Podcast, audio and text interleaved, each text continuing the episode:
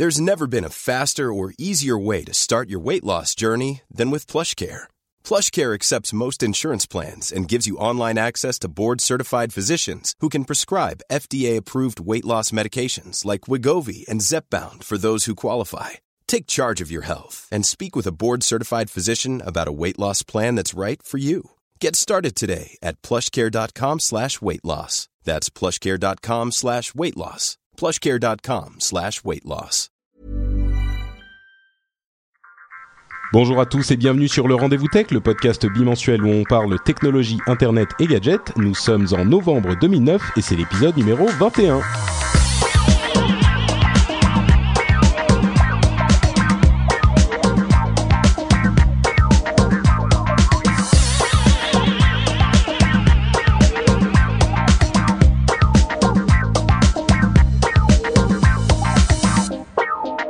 Bonjour à tous et bienvenue sur le Rendez-vous Tech, le podcast où on parle de la technologie, d'internet, des gadgets, de toutes ces petites choses magnifiques qui embellissent notre vie, je pense qu'on peut le dire. Aujourd'hui, nous allons parler de Apple, de Google, de Google, euh, aussi un petit peu de Google et on va finir avec un petit peu de Google. Donc euh, voilà, vous avez le programme et pour m'aider à décortiquer l'actualité de ces deux dernières semaines, j'ai l'illustre Cédric Ingrand qui me rejoint, qui me fait l'amitié. Ville flatteur. Salut Patrick. Tu vas bien? Ça va très très bien. Bon, je pense que les gens te connaissent un petit peu, euh, étant donné que tu es le, le la star de, des émissions technologiques de LCI, n'est-ce pas? Mais on est une toute petite chaîne, on est sur le câble, on est payant, personne nous regarde. non, mais euh, la, vraie vérité vraie, c'est qu'heureusement qu'il y, a le podcast et Internet, etc. Parce que tout à coup, forcément, on se met à faire de la télé pour des gens qui sont passionnés d'un sujet et euh, pas forcément du reste. C'est-à-dire que je parle pas forcément à des gens qui sont des fous de politique internationale ou d'économie. Euh, mais euh, non, non. Puis je suis ravi d'être là où je suis.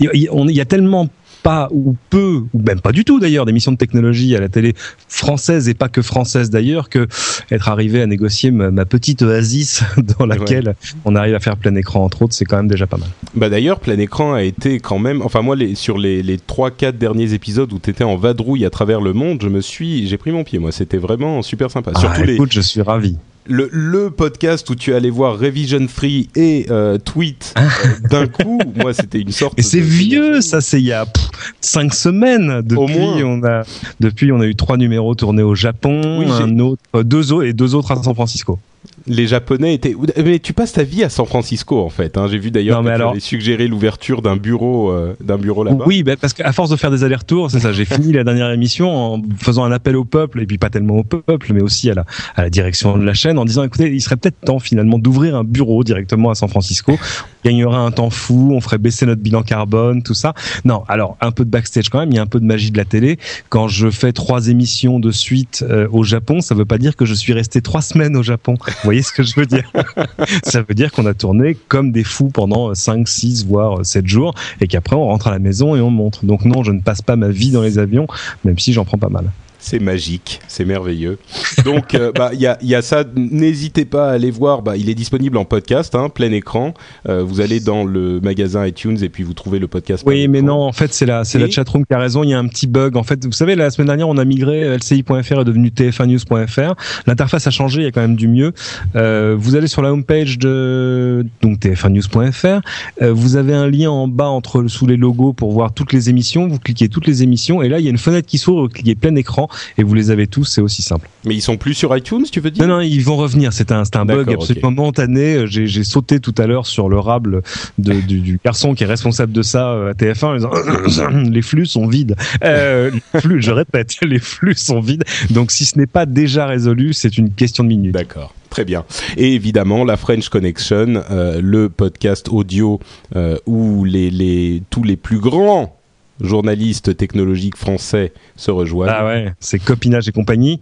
Et, euh, et d'ailleurs, tiens, j'aurais un truc à annoncer, mais c'est pour la, on en parlera tout à l'heure parce que c'est un rapport avec un sujet dont on va parler. Ah d'accord. Ok, très bien. Et ça, accessoirement, ça passe aussi en boucle presque. C'est l'émission préférée des, des, des, patrons de LCI Radio. Ça s'écoute sur LCI Radio. En attendant qu'on lance la radio numérique terrestre, parce que ça c'est un gros dossier, et à mon avis ça a mérité qu'on en parle un de ces quatre matins. Tout à fait. Et d'ailleurs, tu mentionnais la chatroom et je vais en profiter pour dire un, grand bonjour à la chatroom qui, comme vous le savez, vous qui écoutez l'émission, euh, il y a à chaque fois qu'on enregistre un streaming en direct live euh, sur l'internet du cybernaute, comme disaient nos grands-parents. Euh, sur les autoroutes de l'information. voilà, exactement, en multimédia, son et images mobiles en même temps. et la chatroom est là. Donc... Et donc la chatroom est là et on leur dit un grand bonjour. Comme d'habitude, on fera appel à vous certainement au cours de l'émission. Écoutez, je vous propose qu'on ne euh, s'attarde pas plus longtemps sur toute cette histoire. Ah non, quand même, j'ai une chose importante à dire avant de nous lancer dans le programme. C'est un immense merci aux jeunes gens qui nous ont laissé, euh, qui nous ont laissé des pourboires, comme vous le savez depuis quelques. Pourboires.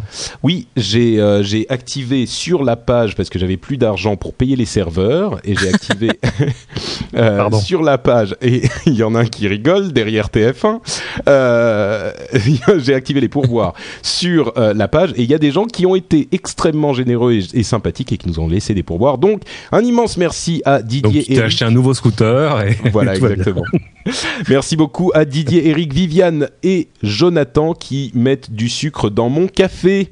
C'est très gentil de Non, mais ça, ça c'est pas important. Ce qui est important, c'est que les 100 qui sont connectés ici, avant la fin de l'émission, qu'ils aient cliqué sur la petite euh, case pour boire et qu'ils laissent. pas besoin de laisser beaucoup, je veux dire. 1 euro, 5 euros, allez, 10 euros. Voilà, 10 euros. Une fois de temps en temps, une fois tous les deux mois. Et voilà, la vie est belle. Il est trop gentil, Cédric. C'est bien bon de ta part. Mais évidemment, personne n'est obligé. Moi, je travaille dans la télé commerciale. Hein. T'as un truc à vendre, tu m'appelles. Ça marche. Bon, donc, on se lance dans l'émission en elle-même avec l'immense nouvelle qui a accaparé les ondes et pas que de la de l'actualité technologique ces derniers jours. C'est l'ouverture de l'Apple Store, du premier Apple Store français. Euh, il a ouvert donc ce week-end, euh, vendredi et samedi, on va dire, euh, à, au Louvre, dans la galerie du Louvre, et ça a été une sorte de déchaînement médiatique comme j'en ai rarement vu pour un. un... T'es sûr vraiment? Enfin, moi je, te laisse finir, mais de déchaînement, oui, de déchaînement médiatique. Les, les JT ont fait peu de sujets dessus. Hein. Alors moi j'ai pas vu grand chose. Je vois les choses d'une manière un petit peu biaisée parce que je, bon, je, je, dirais déchaînement médiatique sur la, la, la, la, dans la sphère technologique. Ah oui, qui m'a paru, qui m'a paru un petit peu démesuré. Je vais vous expliquer tout de suite. Pourquoi? Parce que bon, rentrons dans le vif du sujet. Il y avait euh, l'ouverture pour la presse le vendredi, à laquelle je crois tu étais présente, Cédric. Ouais, c'était, c'était vachement bien. Le vrai, vrai premier client, moi je l'ai vu, j'ai vu le deuxième aussi, tout ça. Euh, mais euh, non, non, c'était très bien. Moi j'étais ravi parce que ça, ça permettait en plus d'aller voir le magasin dans, dans de bonnes conditions et de pas faire la queue pendant 8 heures sous la pluie. Euh, parce que ça, je l'aurais pas fait. Je pense que j'aurais attendu une semaine pour y aller calmement. Mais euh, non, non, le, le, le magasin est magnifique. Enfin, comment dire? Moi, j'ai jamais été super fan de la, du, de la galerie du Carrousel du Louvre comme endroit de shopping. C'est un endroit super passant. Il Et maintenant, tu vas avoir des raisons d'y aller, c'est ça? Ouais, je vais peut-être attendre l'opéra. C'est bien l'opéra finalement, mais euh, non, non, l'Apple Store est tout ce dont on tout ce qu'on pouvait en attendre. Je veux dire, il n'y a pas de déception à avoir. C'est très beau, c'est grand, c'est très aéré. Le premier étage est quasi est presque dédié euh, au Genius Bar. Euh, toutes les machines sont là. Il y a un petit coin pour activer son iPhone à droite en rentrant. Enfin, voilà il y a le bel escalier en colimaçon en verre et non parce qu'on m'a posé la question, on peut pas voir sous les jupes des filles, c'est pas pour ça que c'est fait. Euh, non, très beau magasin, quand même. Un, un, paquet de vendeurs euh, absolument sympathiques, souriants, tout ça, ils avaient l'air tous vraiment vraiment ravis. Non, voilà, c'est un c'est un bel Apple Store. C'est pas encore celui de la 5 avenue à New York, euh, c'est pas euh, mythique comme celui de Palo Alto ou celui de San Francisco, mais euh, mais voilà, c'est un bel Apple Store. Bon, alors ce que tu dis est effectivement euh, tout à fait attendu, je dirais. C'est un très bel Apple Store, le premier en France. Évidemment, ils vont pas faire les choses à moitié. Moi, ce et le 277e dans le monde, il faut quand même préciser ça. Il a fallu attendre que le reste du monde s'ouvre 276 Apple Store pour que la France ait le droit à son premier. Cela méritait d'être cité. J'ai quand même, j'ai amicalement copieusement gueulé parce qu'elle un tout petit peu d'amertume dans la voix, on sent. Ouais, non, mais c'est pas ça. C'est vrai, on comprend pas. Il y en a combien? 3, 4, 5, 6 en Suisse. Enfin, c'est n'importe n'importe quoi. J'ai pas, j'ai pas détaillé, mais si ça se trouve, il y en a en Albanie. Enfin, tu vois. Donc, donc c'est pas sérieux. C'est à peu près le message que j'ai fait passer à, Pascal Cagny, le patron d'Apple Europe, euh, qui est un homme toujours absolument aussi charmant et qui a toujours le sourire. Enfin, en même temps, moi, j'ai une idée de ce qu'il a comme stock option, donc je comprends qu'il est la banane.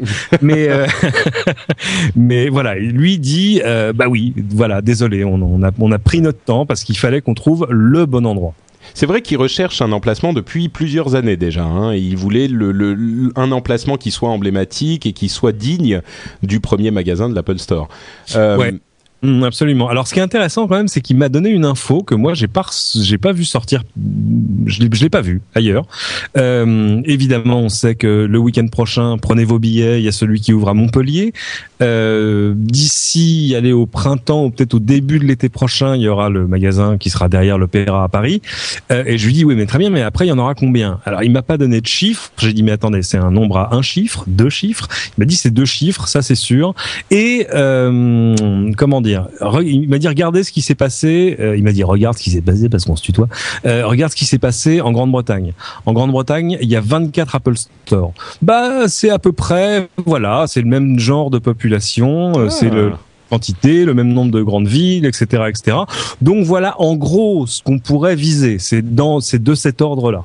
D'accord. Ah oui, effectivement, intéressant. Eh. Ils vont y aller. Au moins, une fois qu'ils ont commencé, ils se, ils y vont à fond, quoi. Je pense qu'il y a aussi une question de structure. Il faut ouvrir en France les structures qui vont gérer les stores parce que ça veut dire des stocks, ça veut dire des choses. Bon, bref. Et, une fois que ça c'est fait, bah, la machine est lancée. Euh, il y a des équipes qui vont chercher de l'immobilier, qui vont gérer le truc, etc., qui vont renvoyer les plans millimétrés à Steve Jobs pour qu'il leur livre son imprimatur. Euh, parce qu'il faut se souvenir, il y a quand même des antécédents hein, sur les, les stores ou les tentatives en France. Hein. Souvenez-vous, euh, sur Boulevard Saint-Germain à Paris, à la Fnac Digital, il devait y avoir un étage dédié au Mac, enfin Apple. Euh, c'était euh, la Fnac avait déjà fait les travaux, c'était prêt, c'était beau. Ça, c'était une, espèce de, de Canada Dry de l'Apple Store. Vous voyez, c'était, ça ressemble à l'Apple Store, mais c'est pas vraiment de l'Apple Store. Bref, euh, et ben il y a une, une bonne âme qui a eu la bonne ou la mauvaise idée d'envoyer les plans, de renvoyer les plans à Cupertino, qui sont tombés sur le bureau de Steve Jobs et qui on a dit voyez, regardez, on va faire ça avec la Fnac in Paris. Euh, Steve Jobs a dû mettre un coup de, un coup de crayon dessus en disant non, c'est naze, je veux pas. Et la Fnac s'est retrouvée plantée avec un étage Saint-Germain c'est pas le mètre carré le moins cher de Paris, euh, qui totalement inutilisable parce que euh, ils avaient fait les travaux, tout était prêt, ça n'a jamais ouvert. Et il faut dire que pour la, petite histoire là encore, au début de l'ouverture des Apple Store, quand Apple a annoncé qu'ils allaient dans le, le, retail, euh, comment, comment on dit ça en français déjà Le commerce de détail. voilà, le commerce de détail. Euh, le monde a crié à, à, l'ineptie. Les gens ne voyaient pas, et surtout que c'était au début de, de, de la, euh, de la montée en puissance de la vente par Internet. Oui, c'est vrai, mais c'est surtout ça. Les gens disaient, mais attendez, le futur, c'est de vendre en ligne, donc pourquoi est-ce que vous rouvrez des magasins? Après, les gens qui avaient une analyse un peu plus fine, moi je me souviens des premiers papiers dans le Wall Street Journal où les gens disaient non non non mais attendez c'est intelligent euh, une machine, un iMac, un iPhone, que, ce que vous voulez, que vous achetez dans un Apple Store va évidemment rapporter plus d'argent que si vous, à, Apple, s'entend, que si vous l'achetiez ailleurs. Tout à coup, la marge du distributeur, bah, c'est eux le distributeur. et eux ont évidemment des économies d'échelle que la Fnac et les petits revendeurs n'ont pas. Et les petits, c'est ça qui est terrible, c'est qu'aujourd'hui, Apple, a, en quelques années, est devenu un, enfin, on, on connaît la suite, le, les Apple Store ont connu un succès absolument immense et ce sont presque des, des, des, des, lieux de, de de détente, c'est-à-dire qu'on va à l'Apple Store, comme on va aller euh, à la Fnac regarder les nouveaux CD, on va à l'Apple Store pour regarder un petit peu les Macs, s'amuser à regarder euh, ce qui se fait de nouveau, ce qui voir des des, euh, des démonstrations. Moi, j'étais à San Francisco cet été, on, où on s'est croisé d'ailleurs, sans se mhm. voir presque. De loin j'avais deux heures à perdre à un moment au centre de San Francisco. Euh, je suis allé à l'Apple Store et je me suis assis pendant deux heures à regarder des démonstrations. C'était des des, euh, petites démonstrations sur Photoshop euh, qui étaient faites au sein de l'Apple Store avec une sorte de petit de mini home theater. Et ben c'était super sympa. Je me suis assis, je, suis resté là deux heures. Je me suis à moitié endormi parce que j'avais pas beaucoup dormi la nuit précédente, mais non, c'est un petit peu plus qu'un simple magasin. Bref, ça ça un succès absolument phénoménal. C'est devenu un axe majeur de la stratégie d'Apple. Et on, estime que c'est allez entre 10 et 20% du chiffre d'affaires d'Apple. Pour, pour un, un business qui n'existait pas il y a de, de ça quoi 5 ans euh, 6 ans quelque chose comme ça? Euh, non je crois le premier store c'était dans un endroit perdu genre le Kentucky et c'était en 2001 D'accord. Euh, mais bon, accessoirement, alors du coup, accessoirement, du coup, on a rencontré Ron Johnson, qui est le patron de tous les Apple Store. Lui aussi, il a une banane comme ça. Vous tapez Ron Johnson sur Wikipédia, vous comprendrez pourquoi ce garçon a le sourire. En 2007, il a lâché quelques stock options pour 120 millions de dollars. Enfin, je veux dire, il a besoin d'un peu d'argent frais, ça se comprend. Moi aussi, parfois, ça m'arrive. Mais moi, je vais au distributeur. euh, et euh, donc, forcément. Mais euh, non, non, c'est un truc absolument stratégique pour Apple parce qu'en plus, ça rentre exactement dans la conception qu'Apple a de ses produits, c'est-à-dire ceux de l'expérience maîtrisé. Dans un Apple Store, Apple est sûr que c'est pas un petit revendeur qui va faire n'importe quoi, qui va vous mettre du Sony à côté de l'Apple et puis un Toshiba à côté où tout à coup on va comparer en disant ah mais celui-là il est moins cher, ah mais celui-là il a un écran mais etc. C'est sûr. Euh, voilà, tout à coup la, la comparaison, est plus possible. Dans les Apple Store, on sent le spectre de Steve Jobs qui qui euh, qui flotte. On sent la maîtrise, euh, la maîtrise de bout en bout. Donc, et, et ça c'est pas anodin ce que tu dis. C'est effectivement Steve Jobs qui lui-même décide des moindres détails de l'Apple Store. On parle de la couleur de l'éclairage, de la. Oui, mais peut-être sur le sur les sur les principes. Il y a probablement. Oui, oui bien sûr. Non, effectivement, il, ne regarde pas chaque chaque euh, euh, plan de chaque bureau de chaque Apple Store, mais par contre, voilà. la bible euh, de, de la du style et de la des ah, règles générales d'un mmh. Apple Store ont été décidées spécifiquement par par Mr. Jobs et ça fonctionne. Alors, on a on a envoyé un certain nombre de, de fleurs là à Apple, euh, justifiées, mais maintenant j'aimerais parler de ce qui s'est passé le samedi. Euh, de, de, la véritable ouverture au public de l'Apple Store, mhm, qui moi m'a sidéré. C'est-à-dire que euh, je me suis levé le matin, je regarde mon flux euh, Twitter et je vois des, des quelques personnes qui commencent à envoyer des photos des gens qui faisaient la queue pour entrer dans l'Apple Store. Alors déjà, les plus, les plus euh, perspicaces d'entre vous auront entendu le mot la queue pour rentrer dans l'Apple Store, c'est-à-dire qu'il y avait effectivement une queue. Mais la queue, quand on dit, c'est pas genre 20 personnes qui se sont retrouvées. C'était des centaines de mètres de queue, des centaines de mètres. C'était hallucinant. Moi, je n'ai, je n'ai pas compris, euh, je n'ai pas compris ce qui s'est, ce qui s'est passé parce que quand il y a un iPhone, un, même un nouveau Mac qui sort, ok, pourquoi pas, on va aller faire la queue pour être le premier à l'avoir. L'Apple Store, il n'y a rien de nouveau dans ce dans ce magasin. C'est ça, c'est à peu près exactement ce que j'ai mis moi sur sur Twitter et sur Facebook la veille, le vendredi soir, parce que j'ai vu les premiers papiers avec les premières photos euh, de gens qui faisaient déjà la queue la veille au soir. Et là où moi je m'attendais bien à ce que à 6 heures du matin, il y ait des gens qui soient levés un peu tôt, allez, on tombe du lit, euh, dans 4 heures l'Apple Store ouvre, on va être les premiers. Ok, super. Euh, mais venir la veille et puis attendez, les enfants, on n'est pas au mois de juin. Hein. Euh, accessoirement, la, la nuit, le carrousel du Louvre il ferme à 23 h On oui, donc on attend dans la rue, hein, c'est pas. Exactement. Donc les gens ont attendu au-dessus, là, à côté de la pyramide, à faire la queue dans la, pluie et le froid. J'étais particulièrement frappé parce que les, premières photos que j'ai vues, alors euh, rendons à César, c'est euh, notre ami, enfin mon ami en tout cas Benjamin Vincent euh, sur son site technologique.fr, qui lui a été faire, a été, je sais pas s'il a passé la nuit, mais enfin en tout cas il a fait des interviews, des vidéos, etc. Et il y avait même des gens dans la queue, on va dire, qui étaient, qui avaient, qui avaient passé l'âge de travailler, quoi, qui avaient 60 65 ans et plus. Et, euh, c'était assez flippant. On se dit, mais qu'est-ce que ces gens font à faire la queue pendant, pendant 12 heures? Euh, pour aller voir un magasin où pour l'essentiel, il y a exactement ce qu'il y avait à la FNAC la veille Exactement. Et, là, là, on atteint les limites de ma compréhension. Alors, j'ai eu plein de réponses sur Facebook, sur Twitter, de gens qui disaient "Mais tu ne peux pas comprendre, c'est tellement important, etc." Ben non, je, suis désolé, je, je, dois dire que on atteint les limites de ma compréhension, c'est clair. Et, et, alors, je sais plus qui, je crois que c'est Clubic qui a publié une vidéo. Eux, ils, ils sont allés interviewer les gens dans la queue, et alors ils ont trouvé des spécimens de fanboys, mais ceux-là.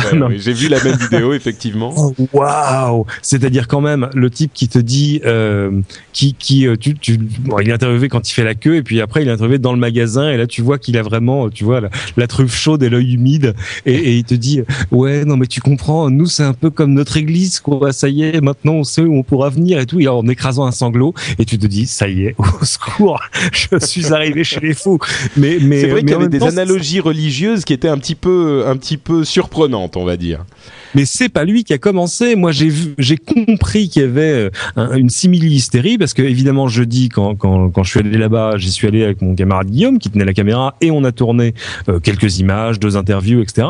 En rentrant, euh, pour tout dire, c'était pour les actualités du plein écran qui passait samedi. Donc pour nous, c'était nickel. On tournait avant l'ouverture, ça passait après l'ouverture. La vie est belle.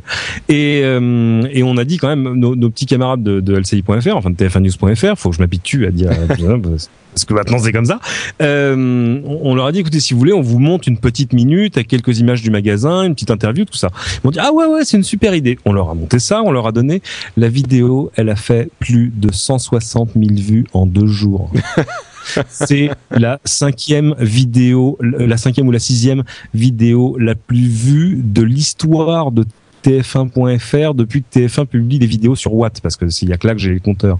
Euh, c'est un truc de malade et, et les vidéos qui sont au-dessus, euh, c'est genre soit du super gros hard news de la mort qui a tourné en boucle partout, euh, soit il y a des filles nues, enfin des trucs. Bah. Et euh, donc non non, là j'ai compris qu'il se passait quelque chose. Mais les résonances euh, religieuses, c'est pas notre petit fanboy qui a commencé, c'est Pascal Cagny justement dans l'interview qu'on voit mm. sur le site et qui dit la France est la fille aînée de l'Église Apple. Et eh ben, je veux dire, une fois que tu as entendu ça, et pourtant, Pascal Cagny n'est pas un illuminé, je le sais, euh, du tout, vraiment, c'est quelqu'un de tout à fait normal, mais euh, euh, tous ces trucs qu'on prête qu'aux riches, hein, tous ces trucs qu'on prête à Apple en disant non mais il y a des fois on se demande quand même qu'est-ce que c'est que ces gens qui qui se pâment devant un truc, tous les gens qui sont en train de te dire la tablette Apple elle va tout déchirer, de toute façon ça va redéfinir l'informatique de demain. Mais tu l'as jamais vu pauvre couillon, on sait même pas ce qu'il y a dedans.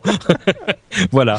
Et, bon, moi je vais me faire quand même de la religion. Je vais me faire quand même ça c'est certain, mais je vais me faire quand même un tout petit peu l'avocat, bon pas du diable mais de ces gens-là qui étaient qui y étaient pour euh, par rapport à cette vidéo de Clubic justement, certains laissaient entrevoir une des raisons qui les avait menés à, à, à venir en congrégation euh, au temple Apple.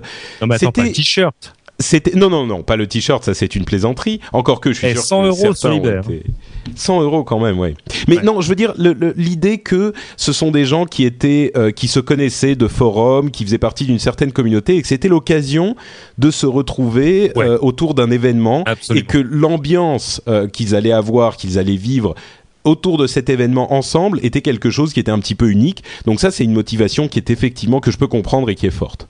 Absolument. Je, comme, comme disait euh, Eric et Ramsey à l'époque, nous ne voyons pas d'autre explication. C'est-à-dire que oui, évidemment, si c'était, euh, voilà, on retrouve les potes, on prend des couvertures, on amène des thermos, c'est tout ça. Bon, très bien. Ok, alors ça, c'est un truc entre potes, je peux comprendre. Mais faire la queue pour se dire, euh, je suis parmi les cinq premiers à rentrer dans le magasin, là, non, je suis désolé, je comprends pas. Bon, enfin, si, je comprends. Je comprends quand on voit les images, tu sais, à chaque fois, les soldes dans la, dans, dans la grande distribution et qu'on voit ces mêmes images de ces mêmes hypermarchés dans le nord de la France où les mecs se jettent, tu vois, sur des machines à laver en disant c'est la mienne. Euh, bon, là, ok, très bien. Sauf que je vous rappelle que chez Apple, il n'y a pas de solde. Hein. oui, non, c'est sûr. Mais tant qu'à faire, je préfère les gens. Une nouveauté je préfère les gens qui se jettent sur les sur un MacBook ou sur un iPhone plutôt que ceux qui se jettent sur les euh, sur les machines à laver du. Oui, mais eux, au moins, ils ont une vraie bonne raison normale de le faire. Ça s'appelle moins 50%. Tu vois. C'est pas faux. C'est pas faux, effectivement. Bon, allez, hop, Apple, c'est fini. On se lance dans une autre. Ouais, t'as raison, nouvelle... Apple, c'est fini. Je, je pense qu'on en reparlera plus jamais. c'est fini pour une petite demi-heure. Euh, et on se lance dans un autre euh, événement qui a été un, un, coup de tonnerre dans une autre industrie, euh, celle de la, de, du GPS et de la navigation. Mmh. C'est l'annonce de Google qui a euh, qui a dit enfin qui a qui a présenté un nouveau produit il y a quelques une semaine environ de ça qui s'appelle Google Maps Navigation. Eh oui, c'est le dernier est... mot qui fait toute la différence. Voilà, on connaissait tous Google Maps. Avec navigation, c'est euh, un système de GPS classique, euh, mm -hmm. sauf qu'il est disponible dans un premier temps sur euh, le système Android, donc le système de téléphone portable Et uniquement de Google. sur le système Android 2.0. Voilà, mais il devrait arriver dans un deuxième temps sur les autres systèmes, que ce soit euh, l'iPhone ou même, si je ne m'abuse, euh, Android premier du nom, donc tous les téléphones qui sont ça, déjà Ça, c'est pas fait. Hein. Eric Schmidt en a parlé, on lui a dit évidemment, mais alors, ça va sortir sur iPhone? Elle lui a dit, euh, bah oui, enfin, vous savez, pour l'instant, on sert notre plateforme à nous, et puis oui, oui, oui, ça arrivera bien sur Apple, enfin, ça. Et, et euh, Mike Harrington sur TechCrunch a dit, moi, je serais, je serais Eric Schmidt, je demanderais à Apple de se mettre à genoux et de supplier qu'on leur donne Google Maps Navigation. Parce que, attendez, quand même, euh, il faut voir ce truc. Il y a, une, il y a une vidéo hein, sur euh, sur YouTube en HD magnifique de démo. Qu'est-ce que c'est? Bah, c'est un logiciel de nav normal, enfin normal. Hein c'est un logiciel de nav bah, avec Google derrière, c'est-à-dire que ça fait des choses que mon GPS euh, normal, statique, tout ça ne fait pas. Exemple, pour venir ici, il a fallu que je trouve l'adresse, que je trouve le nom exact, que je trouve le point d'intérêt, etc. et puis mon GPS, si je lui parle, ça fait rien. Alors que là, évidemment, c'est intégré dans des, dans des handsets, dans des, dans des mobiles où on peut faire de la commande vocale. Ça, c'est pas totalement exceptionnel, je vous, je bah, Ce que tu dis, ce que tu dis euh, sur l'adresse exacte qu'il faut trouver est très important parce que n'importe qui qui a déjà utilisé euh, Google Maps sait que quand on met l'adresse à peu, à peu près exact plus ou moins avec euh, bon à la louche dans avec une partie des informations qui manquent eh ben Google Maps va la trouver à 90% du temps, il va la trouver exactement. Absolument, euh. il fait ça comme un chef, c'est absolument impressionnant. Il y a des fois on oublie le pays, il retrouve tout seul, enfin c'est assez magique quand même. Et pour euh, le GPS, ça euh, marche de la même manière quoi. Ah mais ça marche même mieux que ça, c'est-à-dire que on peut donner des adresses floues. En clair, euh, si euh, par exemple je t'ai dans mon carnet d'adresse sur Gmail et qu'il y a ton adresse dedans, je peux dire euh, navigation, on va chez Patrick. Et enfin Patrick Béja, mais et, il va trouver. Si je lui dis juste le nom d'un resto, il va trouver. on peut même faire des trucs beaucoup plus complexes que ça. Et alors l'exemple qu'il donne justement dans cette fameuse vidéo sur YouTube, parce que pour l'instant c'est la seule matérialité que le logiciel est, en tout cas pour moi, moi j'ai pas pu l'essayer. le type dit je veux aller au musée où il y a l'exposition sur tout en camon. Alors là, je vais te dire, euh, ça tu peux, moi je peux, je peux, je peux aller dans ma voiture et raconter ça à mon GPS toute la nuit, il se passera pas grand chose. bah, tout simplement, quand quand le quand Google Nav, parce que maintenant on l'appelle Google Nav pour faire court et brancher, alors qu'on a, toujours pas mis la main dessus, euh, trouve pas une réponse, qu'est-ce qu'il fait? Bah il fait comme toi et moi, il va sur Google pour trouver la réponse. Donc si tu es à San Francisco et que tu cherches le musée avec l'expo tout en camon, San Francisco, musée tout en camon. Ah le musée machin, rue truc, voilà. Et c'est comme ça que ça marche. Musée machin, musée machin, musée machin, musée. Oui, oui, j'ai des problèmes. il, faut, il va falloir que je finisse par résoudre ces problèmes d'écho. Bref, euh, par exemple, là, je suis allé sur Google Maps. Euh, je tape musée du Louvre, tout simplement. Uh-huh et il m'a trouvé effectivement le musée. Mais ça c'est super simple. Mais les gens qui ont un GPS, euh, qui ont un GPS normal entre guillemets, savent à quel point c'est une prise de tête interminable. Oui, parce qu'il faut rentrer ça par il faut euh, partir des points d'intérêt en disant je cherche le musée. Exactement. Ah oui, mais dans quel code postal? Enfin, c'est casse-pied. Et pour, bien comprendre la puissance que ça donne à un système de de, de ce genre, euh, d'avoir Google derrière, un autre exemple qu'on peut donner, c'est celui de Google Street View, comme vous le savez peut-être. Google uh-huh. Prend des photos euh, de toutes les rues d'une grande partie des grandes villes euh, du monde depuis plusieurs années.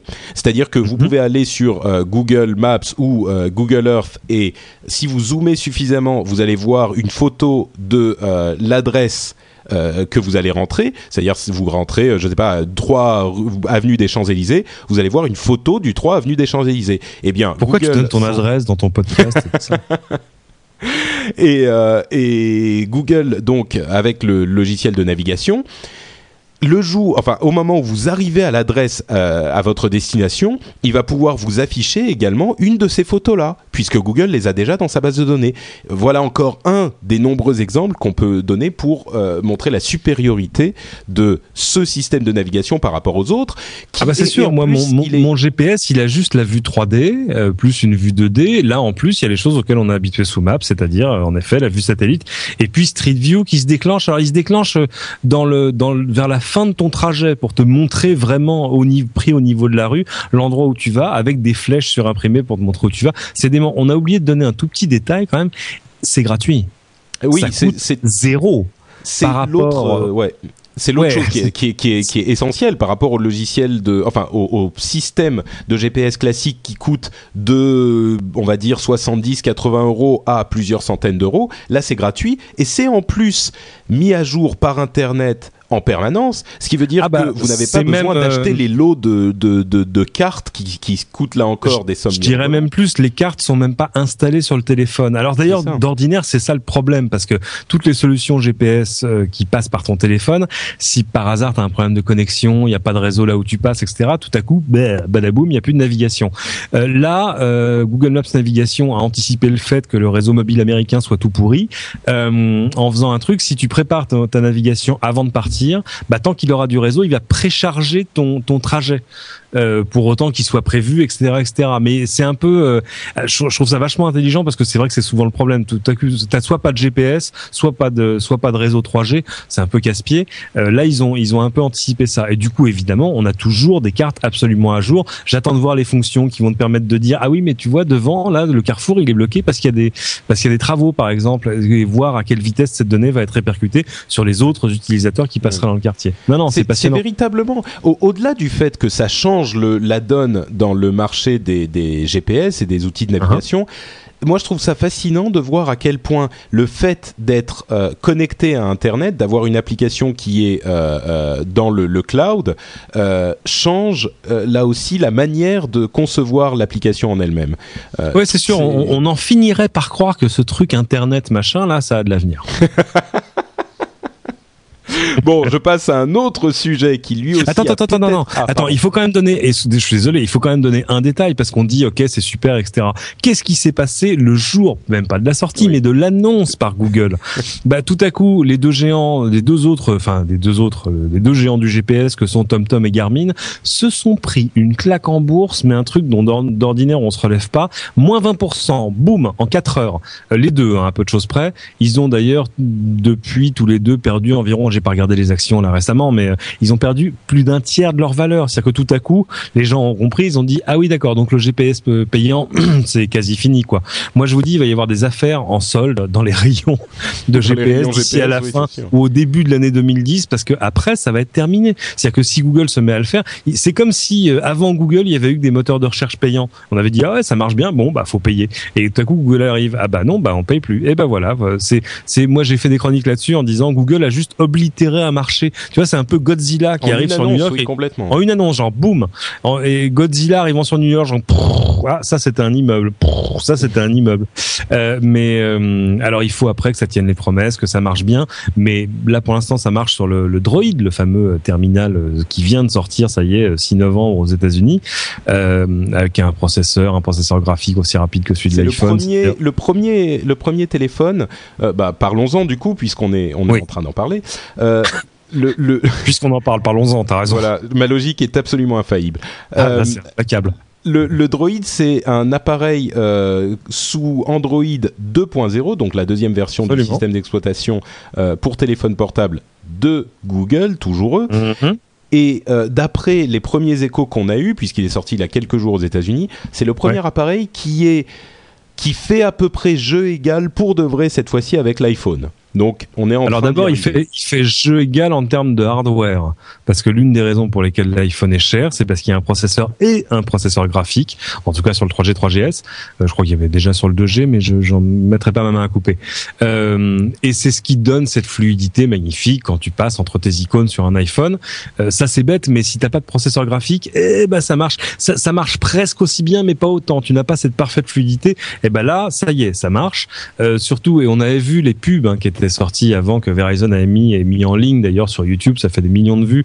euh, cette pub qui ressemblait à une pub Apple où en fait euh, il disait I don't et Ouais, I on don't c'était la parlé, liste ouais. de, on en avait parlé, la liste de tout ce que l'i- l'iPhone ne faisait pas, ce qui est finalement un bon réflexe de marché. Hein. Quand tu arrives sur un marché et qu'il y a une espèce de gorille de 20 tonnes qui te regarde et que ce gorille c'est Apple, tu te dis bon alors qu'est-ce qui fait pas bien?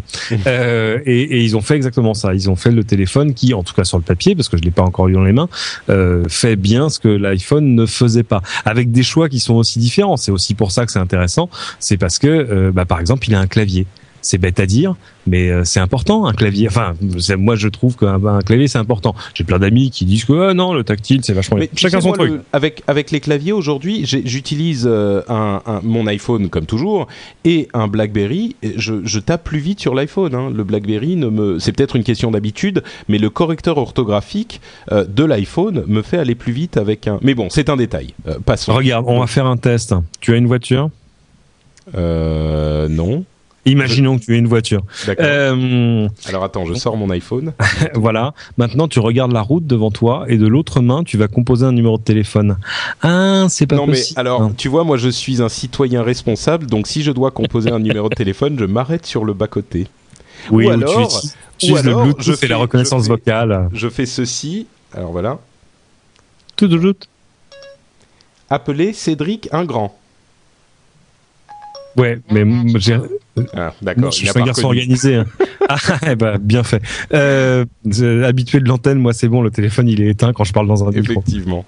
Mais je l'ai. Non, mais moi je l'ai, je l'ai mis en, en vibreur. Bref, donc le droïde. Non, ce qui est intéressant, c'est que le droïde, il commence à réaliser le début de la vision, des prédictions, de tout ça. Bon, les gens qui se sont moqués de moi il y a deux mois quand j'ai dit, mais vous allez voir, Android va prendre des parts de marché monstrueuses. Et, et, euh, alors je disais, euh, dans 12 à 18 mois, Android sera la plateforme dominante. En fait, euh, il y a Monsieur Forrester, qui est ce petit institut d'études des amateurs, des boy scouts probablement, qui est pas totalement d'accord avec moi. Eux, ils ont donné des prédictions à 2012 et pour eux, c'est très simple. Euh, 36% du marché, ce sera encore Symbian. Alors après, il faut comprendre comment on compte et on compte quoi. Moi, je parlais en vente. Eux, ils parlent en parc installé. Donc évidemment, ça met du temps. machin. Mais Fais non, des mais c'est intéressant même. je vois. Non, non, non, j'ai pas des comptes Avec à régler. C'est pas ça. Non, mais c'est pas ça. C'est qu'à partir du moment où j'ai vu la rapidité avec laquelle Google Ouais. sortait les nouvelles versions d'Android, améliorer Mais son sais, logiciel de manière Je, je suis constante. d'accord, je suis d'accord, mais il faut voir aussi que euh, une, une chose à noter que je ne peux pas m'empêcher de ne pas noter, c'est que euh, Android, enfin Google a tout de même une quoi maintenant 5, 6, 7 téléphones différents. L'iPhone, c'est avec un seul Ouais. téléphone qu'ils ont tous ce Absolument. marché. donc Ah, bah, euh, et la chose reste puis- quand même laborieuse Ah, non, mais du côté de euh, Google. Oui, non, non, mais puis ils sont partis bien plus tôt. C'est normal aussi. Enfin, je veux dire, l'iPhone a, a produit euh, comme un, ce que euh, les spécialistes du marketing appelleraient un, un brain share euh, qui est pour l'instant inattaquable. Mais mais euh, mais moi, je je parlais pas de, je parlais même pas de fonction ou de beauté ou machin. Je parlais de mathématiques simples et simples. non, et on est d'accord. De toute façon, Voilà. bah, l'iPhone reste un système propriétaire et Android est un système beaucoup plus ouvert qui risque de se répandre un petit peu plus facilement. Ah, Mais il risque, moi, il risque fort. La, la prévision de Forrester elle est très simple. Je la fais très vite. Un tiers du marché Symbian, euh, 16% ou quelque chose comme ça, à peu près à égale partie entre Android et l'iPhone. Et puis après le reste euh, du Linux, euh, du BlackBerry évidemment. Euh, mais par, par contre euh, l'un des, alors ouais c'est ça. En gros c'est BlackBerry, Android, iPhone à peu près à parts égales dans deux ans. C'est pas c'est pas inintéressant avec le avec. Symbian qui fait encore un gros qui fait qui prend encore une grosse part. C'est sans, c'est sans compter sur la tablette Apple qui va révolutionner le monde. Est-ce que c'est la révolution du monde de demain On vous l'a promis. Euh, non, on sait pas. Euh, C'est ça le problème. On sait pas. Non, non, bien sûr. Euh, je serais ravi d'en parler, une mais je veux bien qu'on parle des hypothèses autour de la tablette Apple. Est-ce qu'il y aura une puce 3G On aura le temps. Oula, oula, on aura le temps. On aura le Ouais, quelque chose me dit que ça risque de revenir dans l'actualité temps. un Sans doute, ouais. Et tu parlais aussi du Nokia 900 d'ailleurs. Euh, Oui, absolument, De quoi ce- ce Moi, je le connais pas bien. Euh, alors Nokia, ils ont fait plusieurs essais, à peu près un par an, en sortant des trucs qui n'étaient pas vraiment des, téléphones, mais plutôt des tablettes Internet sous Linux, euh, des petites tablettes, hein, des petits trucs, euh, enfin petits, un peu plus gros qu'un smartphone, plus petit qu'un PC bien évidemment. Euh, c'est pas encore de la taille d'un MID. Enfin bon, euh, imaginez gros smartphone euh, d'ordinaire avec un clavier. Euh, ils avaient sorti la Nokia 700, la 800, et là la 900, ils se sont dit bon allez, ok d'accord, ce sera aussi un téléphone parce que comme ça, ça marche pas plus mal. Euh, nos amis d'Ubergizmo en ont fait un test très complet. C'est un appareil assez intéressant. Là où, mais, mais là, c'est une, c'est une niche de marché. C'est-à-dire que là, c'est pas euh, euh, le choix. euh, si ton choix, c'est entre un, un BlackBerry tactile, un iPhone, euh, un Android et ça, euh, ça, c'est si c'est ça que tu veux, c'est ça que tu prends parce que personne d'autre le fait. Euh, mais euh, comme d'habitude, c'est du très beau hardware parce que c'est Nokia et euh, je l'ai pas eu dans les mains, donc j'ai pas, j'ai pas. Mais c'est quoi. C'est une, c'est une tablette alors? C'est un gros smartphone euh? C'est un gros smartphone. D'accord. Ouais, on va dire ça. C'est un gros smartphone très bien réalisé, vraiment. Apparemment, enfin, si j'en crois mon ami Hubert du Bergizmo, euh, qui d'ordinaire est, est, est très très bon sur ces questions-là. Euh, ouais, non, non, c'est, euh, ça a l'air d'être une, une chouette machine. Je vais essayer de d'en emprunter un pour pour pour l'essayer. Ça a l'air intéressant. D'accord. Euh, on a fait un petit détour, mais on revient vers Google Wave pour dire deux choses. Euh, le, la première nouvelle, c'est que Google a annoncé à propos de Wave qu'il y aurait un Google Wave Store. Donc un magasin dans lequel on peut acheter les, les applications pour Google Wave, les gadgets, les euh, et les acheter ou, juste télécharger en fait. C'est juste un quelque télécharger, chose voire voire acheter. C'est-à-dire que les gens ils ont ah ouais, chouette. Les, les, développeurs pourront développer des, des, euh, des gadgets particulièrement euh, euh, travaillés et les mettre mhm. en vente. Évidemment, il y aura une histoire de partage de, de, de revenus. C'est un petit peu le, ce qui se passe avec l'App Store et qui a, qui, qui, qui a hum, comment dire, influencé les, les, ce genre de modèle dans toute l'industrie aujourd'hui. on voit ça un petit peu partout. Et c'est vraiment intéressant comme concept parce que ça va amener euh, une, une, énergie dans le développement pour Google Wave qui en est encore euh, après peut-être euh, trois semaines un mois d'utilisation qui a vraiment encore besoin de, de, de travail pour être utilisable. Ah oui, ils l'ont avoué, hein, ils l'ont dit. Hein. Tout à fait, oui. Ils, mais ils ont été honnêtes là-dessus. Hein, c'est pas un produit encore. Complètement, mais qui a toujours un potentiel intéressant. Et là, ça amène en plus une motivation pour les développeurs. Et il y a une sorte, on voit très bien. Je crois que c'était dans This Week in Google justement. On parlait de tweets. Euh, il y a quelques instants, euh, où il disait ça amène une sorte de compétition entre les gens qui utilisent Google Wave, c'est-à-dire que si on a un, gadget qui est installé dans sa Wave qui est très sympa, donc un petit programme qui est dans notre Wave, les gens qui sont invités dans cette Wave pourront le voir, par contre ils ne pourront pas mhm. l'utiliser eux-mêmes, l'intégrer le, eux-mêmes dans leur propre wave. Donc ça fait une sorte de, de, de, diffusion, tu vois, de la de, de, publicité virale, et les gens qui vont voir ça vont dire oulala, là là, ce gadget il est très sympa, moi aussi j'ai envie de le mettre dans ma wave pour qu'elle soit bien plus belle que celle des autres. Ils vont aller euh, l'acheter peut-être ou donc ça c'est amusant parce que moi, on, a tous vu les mêmes choses hein, sur les blogs en disant ah vous avez vu le soufflet est retombé euh, Wave en fait ça intéresse personne. Mais ça c'était une espèce de d'action réaction après euh, après ce qui s'était passé au moment de, de l'ouverture de la bêta euh, où tout c'était souviens-toi c'était l'hystérie totale sur Twitter. Ah oui non mais il je crois de dire il suffit de dire oui, j'ai deux invites Wave, retweet ce message et je te l'envoie. Et tout à coup, il y a 600 personnes qui retweetaient ton message, même jusqu'au surlendemain. Enfin, ça. non, mais moi-même, moi-même, j'ai harcelé tous les tous les gens que je connaissais sur Twitter, toi inclus, pour obtenir une invite Google Wave. Euh, ça y est, ça marche maintenant. Oui, oui, ça y est, ça y est, je l'ai, depuis un moment. Mais je, je crois qu'il n'y a pas de plus grosse erreur et de de d'analyse plus myope, plus qui ne voit pas plus loin que le bout de son nez, plus courte, merci. Euh, Bien d'accord que, que le fait de dire ah oui ça y est c'est retombé ça n'a pas euh, ça n'a pas marché ça ne sert à rien. Par contre totalement... ce, qui est, rigolo c'est que euh, alors il se trouve que moi je m'étais inscrit euh, sur sur sur gwave.com sur googlewave.com au début de la bêta en disant ah je veux bien une invite. Et et accessoirement mes petits amis de Google ont fait des choses bien et j'ai reçu une invite par ailleurs. Mais j'ai pas moi je pensais que c'était la même. Pas du tout. Après avoir ouvert mon compte j'ai reçu une autre invite une semaine plus tard. C'est pour, pour ça que je suis allé sur et avec avec encore plus d'invitations à distribuer là pour le coup je sais plus combien il y en avait une vingtaine. Et euh, et du coup je vais sur Twitter en disant bon euh, ceux qui n'ont pas de wave et que, je, je connais dans la vraie vie allez-y dites-moi je vous file les invites. Et ben tu vas rire il m'en reste encore. C'est pas vrai je te promets. écoute, je suis euh, sûr que je suis sûr que tu trouveras des gens qui vont écouter cette émission. à propos, si, si, je, vous connais dans la vie réelle et, que vous n'avez pas de compte Google Wave et que vous savez me joindre, et eh ben voilà, vous aurez une invite. Voilà. Euh, je, je, fais passer un message à la chat room. Euh, le, le, streaming de YouStream est de plus en plus euh pénible. Il est en, il, il, passe en, en, lag tout le temps. Donc je vais sans doute changer de, de, de serveur, euh, de serveur, j'allais dire. Enfin, de service. de service, euh, oui. Voilà. Et, et il y a quoi, d'autre comme service pour faire ça? Il y en a est pas mal. Euh, Livestream est pas mal. Mathieu, absolument. Mathieu Blanco en fait la pub. Euh, ah, il a raison. Euh, c'est vrai qu'il est très très bien. Bref, c'est chouette. Euh, et d'ailleurs, euh, certains, certains à cette annonce se sont écriés dans la chatroom Patrick Président. Je, comme quoi, mon, mon, effectivement, mon jugement est, est, est valide. Euh, et donc, l'autre nouvelle que. C'est bien, c'est bien de ne pas avoir d'ego. Merci à vous.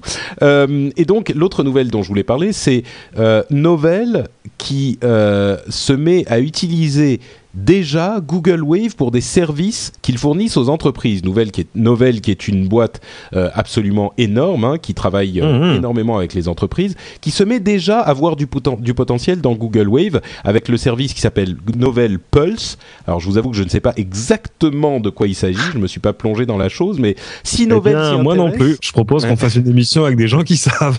non, je sais pas. Mais c'est logique parce que ce qu'on nous- ce qu'on a oublié de dire, c'est que évidemment, là encore, le détail qui tue dans Google Wave, c'est que c'est un outil open source. C'est-à-dire que n'importe qui peut rentrer dans le code et voir comment ça marche. Et euh, c'est encore mieux. Euh, là, petit détail technique. Twitter. Pourquoi il y a plein de services autour de Twitter? Parce que Twitter a ouvert son son API, son API, son interface de programmation. En gros, si vous êtes programmeur, vous pouvez faire un petit programme. Il y a une liste de commandes auxquelles vous aurez accès par exemple sur Twitter pour euh, récupérer une liste de followers, envoyer un message, lire un message, etc., etc. Euh, chez Google, c'est encore plus radical. C'est pas une interface de programmation qui vous donnerait une petite fenêtre comme programmeur dans l'application. Non, non, là c'est le code source. Donc vous pouvez développer absolument ce que vous voulez. Et tout à coup, évidemment, il y a, il y a aussi des applications d'entreprise. Moi, quand je vois les problèmes qu'on a à faire de la collaboration en entreprise, où on s'envoie encore des fichiers doc en pièces attachées sous Outlook, et enfin bon, bref, je vais Ah, pas vous raconter terrifiant. ma vie. Oui, oui, Oui, non, c'est ça, mais c'est assez terrifiant. Tout à coup, on vous dit, euh, regardez, il y a des outils vachement intéressants de communication absolument en temps réel avec votre groupe de travail. Euh, oui, je comprends que ce soit séduisant et c'est intéressant que ce soit Novell qui le fasse parce que, par exemple, ils sont en pointe sur la fourniture de systèmes Linux dans les entreprises. Enfin, ils sont spéciaux parce qu'en même temps, ils peuvent vous ils peuvent vous, vous mettre dans le même package du Linux et du Windows. Ils sont vachement forts. Bon, on passe, on revient en France. On revient en France pour parler de Nathalie Kosciusko-Morisset et je vais te laisser, Cédric, nous dévoiler les détails de son ouvrage qui sort en librairie ces jours-ci. Qui vient de sortir et qui s'appelle Tu viens. Évidemment, la réponse c'est j'arrive euh, parce que bon voilà quoi, c'est quand même une KM. Et euh, alors évidemment, elle sait qu'il y a un petit côté, il y a, une, légère provocation, de quelque chose dont, auquel on s'attendrait pas venant d'une ministre de la République. Mais euh, mais elle, elle joue très bien de ce, de ce genre de choses. Elle sait l'effet qu'elle a sur les gens. Je dis pas juste sur moi. Hein. Euh, mais euh, non parce qu'en plus c'est quelqu'un normal juste enfin quelqu'un de brillant mais quelqu'un de normal quand on a quand I'm Sandra, and I'm just the professional your small business was looking for. But you didn't hire me because you didn't use LinkedIn jobs. LinkedIn has professionals you can't find anywhere else, including those who aren't actively looking for a new job but might be open to the perfect role, like me.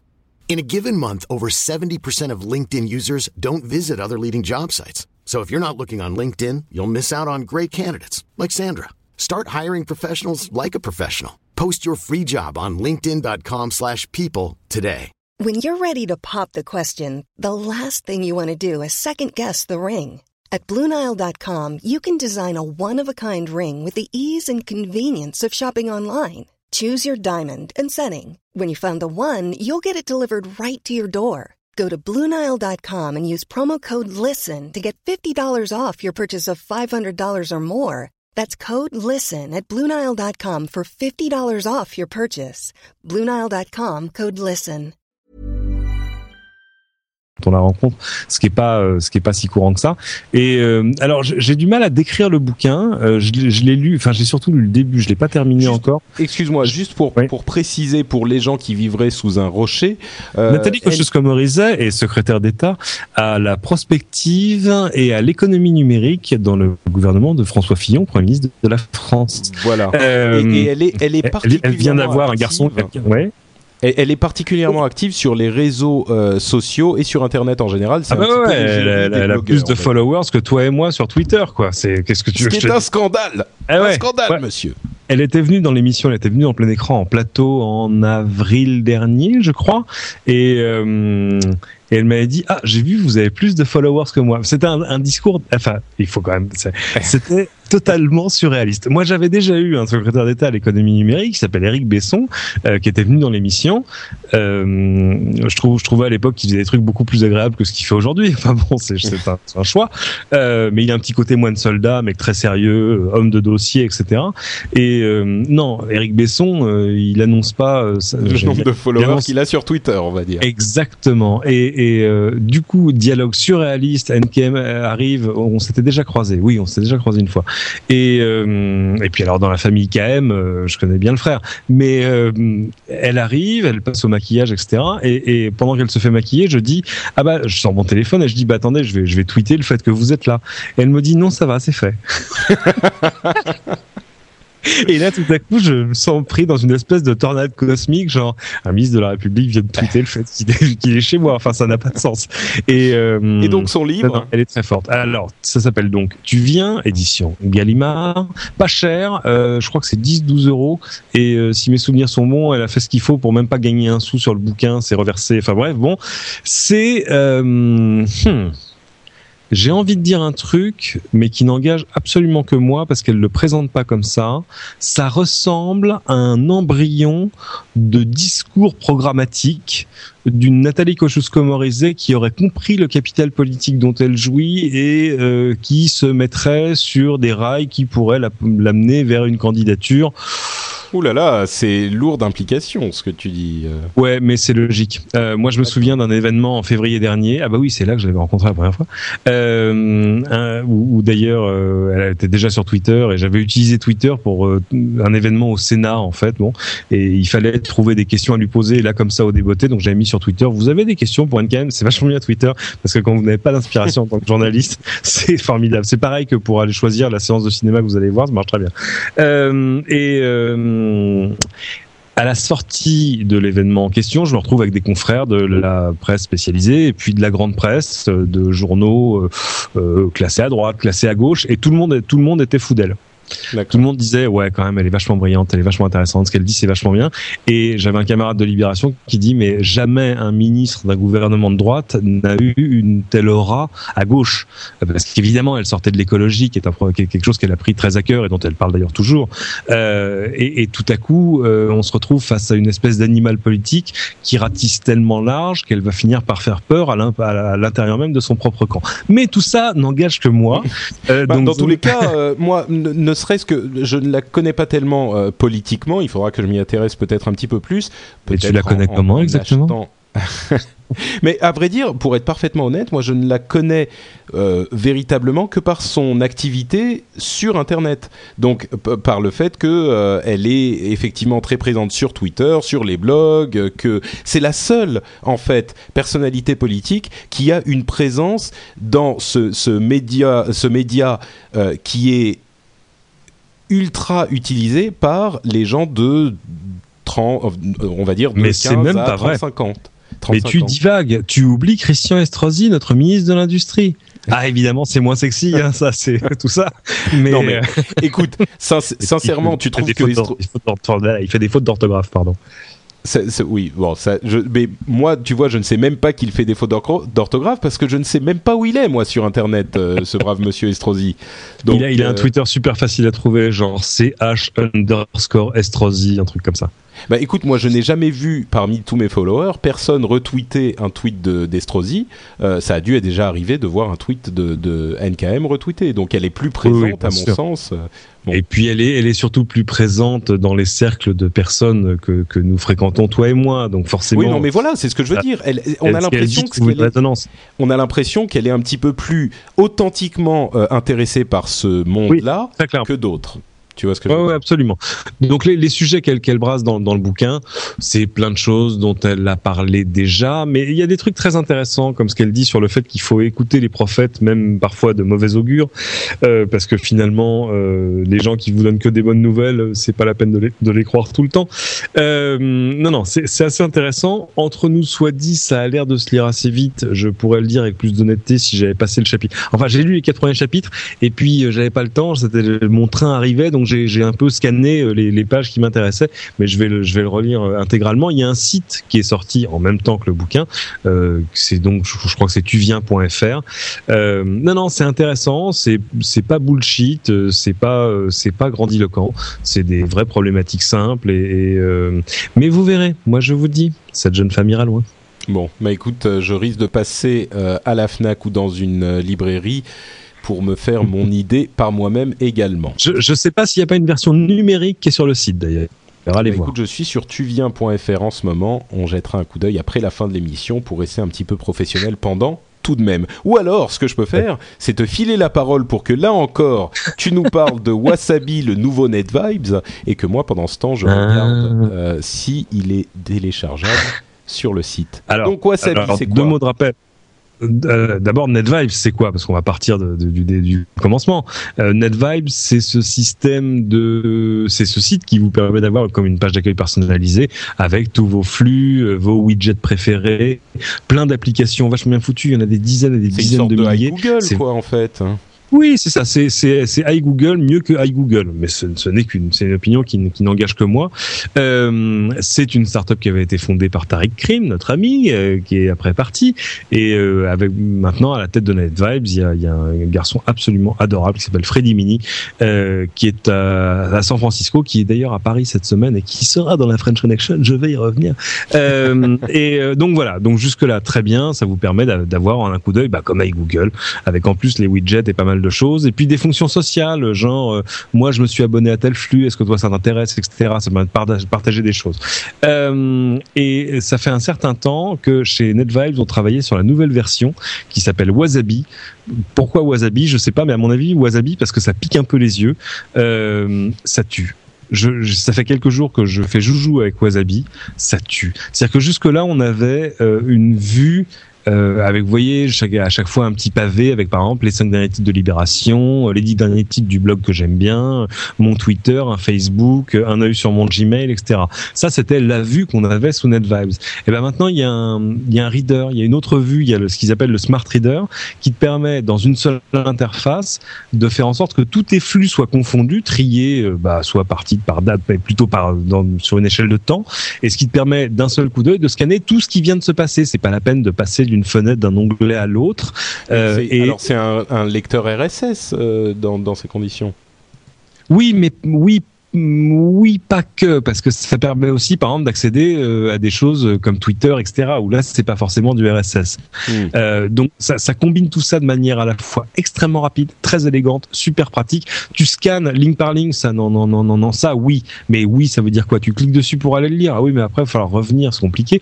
Donc, par exemple, il y a une petite touche qui dit Read Later. Tu cliques dessus et il te fera une, une liste des choses que tu as sélectionnées pour les lire vraiment. Non, c'est Donc en fait, c'est- ce fameux euh, tableau de bord auquel se sont essayés énormément de, de grands euh, euh, Eh ouais. fournisseurs de services, Google, Yahoo, euh, Microsoft, tout le monde a essayé. Et là, tu donc ça fonctionne véritablement et c'est ça, ça facilite les choses plutôt que de mettre simplement une présentation différente d'outils qu'on a déjà ailleurs. Ça facilite Absolument, absolument, vraiment. Et surtout, c'est vraiment euh, un reader, enfin NetVibes, qui serait passé au temps réel, parce que tout à coup, les updates se font pas, euh, tu recharges pas des choses à la main. Enfin, si tu peux, bon bref, tout est possible. Mais mais euh, ça ça marche vachement bien avec euh, les réseaux sociaux, euh, Twitter, euh, pourquoi pas pourquoi pas Wave demain. Euh, non non, ce qu'ils ont fait est absolument magnifique. Et justement, j'ai une excellente nouvelle euh, pour tes auditeurs, mon ami Patrick. Euh, Freddy Mini sera dans la French Connection vendredi. Je crois que la diffusion c'est 17h vendredi. Alors pour l'instant c'est pas calé, c'est pas fini, mais il m'a promis un truc, c'est qu'il venait avec un code spécial qui permettrait aux 200 premiers de s'ouvrir un compte sur Wasabi. Ouh, Ah ouais, là, ça, là, c'était. C'est cadeau, cadeau, ça me fait plaisir. Vendre- Alors attends, vendredi 13 à 17h sur la French Vendredi Connection. 13 à 17h dans la French Connection sur LCI Radio. Euh, alors, so- soit vous l'écoutez en direct, mais ça me paraît un peu compliqué, soit de toute façon il y aura le podcast que vous trouverez. Ah oui, mais là, pour être dans les 200 premiers, il va falloir s'accrocher quand même. Hein. Ouais, mais on, on fera en sorte que le podcast soit en ligne très très très vite. Vous allez chercher euh, French Connection sur watt.tv, w-a-t.tv, euh, et en plus vous aurez la playlist avec tous les numéros précédents, etc. Et vous pourrez trouver. euh, Mais euh, non, non, mais je pense que là, du coup, par contre, il y a des gens qui vont nous écouter en live. Euh, D'autant que je connais Que déjà ça le va code. partir Je connais déjà le code, mais je n'ai pas le droit. Ouh là là là là Alors, Euh, écoute, Cédric, on va discuter un petit peu après la fin de l'émission. Il n'est pas encore actif. Ne vous, non, arrêtez de vous exciter, c'est pas la peine. Bon. Euh, non, non, mais euh, je, je, je vais essayer de faire en sorte de, de te garder un code. En plus, chez NetVibes, ils sont généreux quand ils te donnent un code. Alors là, là, ce sera le même code pour tout le monde. Mais quand ils te donnent un code, ça peut marcher pour deux personnes. Ça, je Oh. veux dire, Voilà, ça, je, je, suis en train d'écraser une petite larme, et en plus, c'est français, monsieur. euh, non, c'est génial. Non, ce qu'ils ont fait jusque-là est bah, formidable. et, alors là, l'adaptation au temps réel, euh, voilà, tout à coup, euh, ça, ça donne de vraies bonnes raisons. Euh, là où c'est vrai que moi, ces mois derniers, j'avais plutôt tendance de passer, tu vois, entre les entre les petits tabs de mon Chrome, par exemple, ou des choses comme ça. Là, tout à coup, waouh, moi, j'ai passé le week-end à faire waouh, oh là là, waouh, et c'est non, extraordinaire. D'accord. Ok, très, bien. Bon bah écoute, magnifique, belle appli Web 2 on va suivre ça. Et euh, après Wasabi et tout le reste, on passe à notre section. On va voir si ça va marcher avec le jingle. La séquence des rumeurs à la con. À la limite, on aimerait bien en parler un petit peu quand même. Ouais, mais si tu fais le jingle en même temps que le jingle, Pardon, j'ai voulu t'aider, moi. c'est très gentil, c'est très gentil, j'apprécie. Donc, nos petites rumeurs, nos histoires sur lesquelles on passe un petit peu plus rapidement. Première chose, c'est le ralentissement de, des ventes de la Wii qui, moi, j'ai trouvé cette euh, l'ambiance qui a entouré cette nouvelle pleine d'hypocrisie parce que la Nintendo Wii, comme tout le monde le sait, se vend à des volumes absolument monumentaux et invraisemblables depuis des années, depuis sa sortie.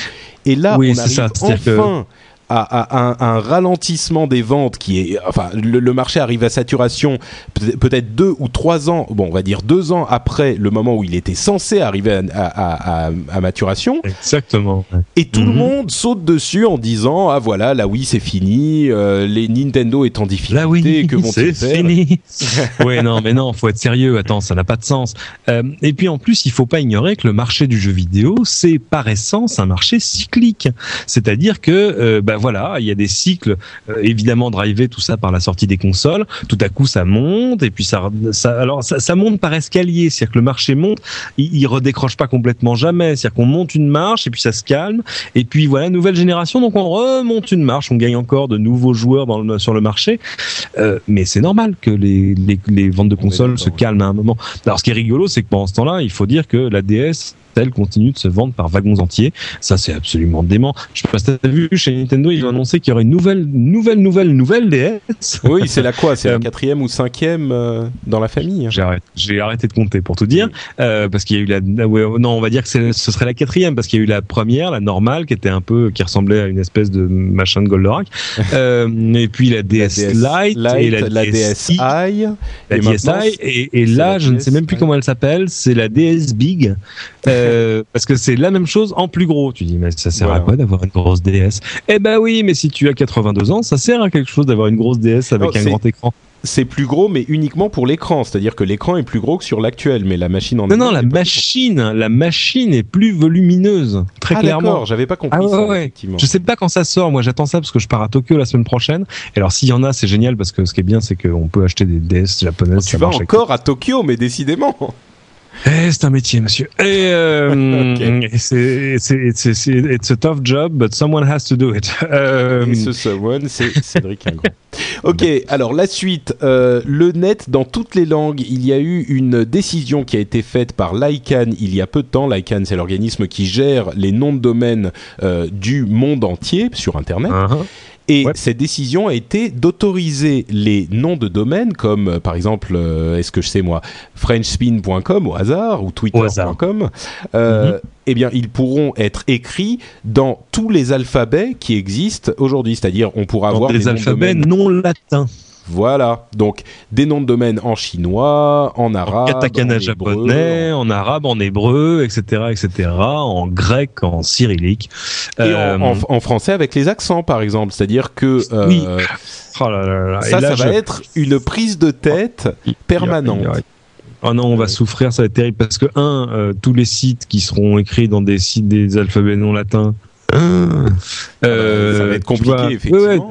Parce que moi, je peux, aller sur, que... je peux aller sur konichiwa.com, il n'y a pas de problème, mais si c'est écrit en caractère latin, si c'est écrit en, en, romanji, comme ils disent, mais si c'est écrit en kanji, euh, bah là, tout à coup, mon clavier, il sait pas faire. Alors, il faudra faire des copier-coller, des machins. Bon. Ça va être. Euh, et, et c'est toute une partie du, du web, en fait, qui devient une sorte de partie sombre qu'on ne connaîtra même pas, parce que bon, quelqu'un, par exemple, en, en arabe ou en chinois, il y a quand même une logique. Il faut bien que il faut, il faut bien que ces gens, ah non, mais tout à fait ces indigènes d'autres contrées aient accès à Internet à, leur hauteur. Ça me paraît tout à fait normal. Non, mais, c'est parfaitement normal. On est d'accord, c'est tout à fait cohérent. Mais je veux dire, je serais israélien, je serais emmerdé de pas pouvoir faire taper des, noms de domaine en hébreu, quoi. Mais par contre, ça veut dire qu'il y a des sites qui seront tellement étrangers qu'on ne saura même pas comment prononcer le nom du site pour. Enfin, tu vois, ça, ça devient quelque chose de totalement.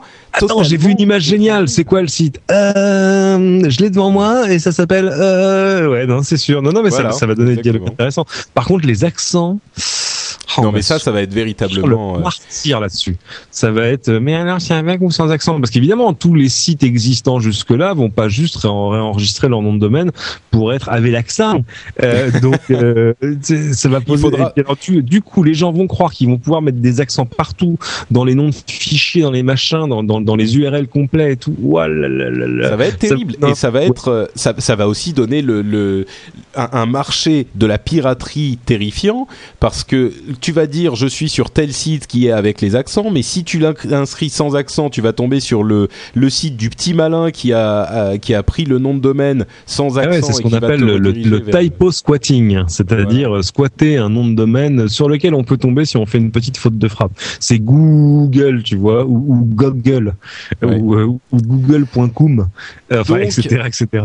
Des, euh, des, des, des joyeusetés en perspective.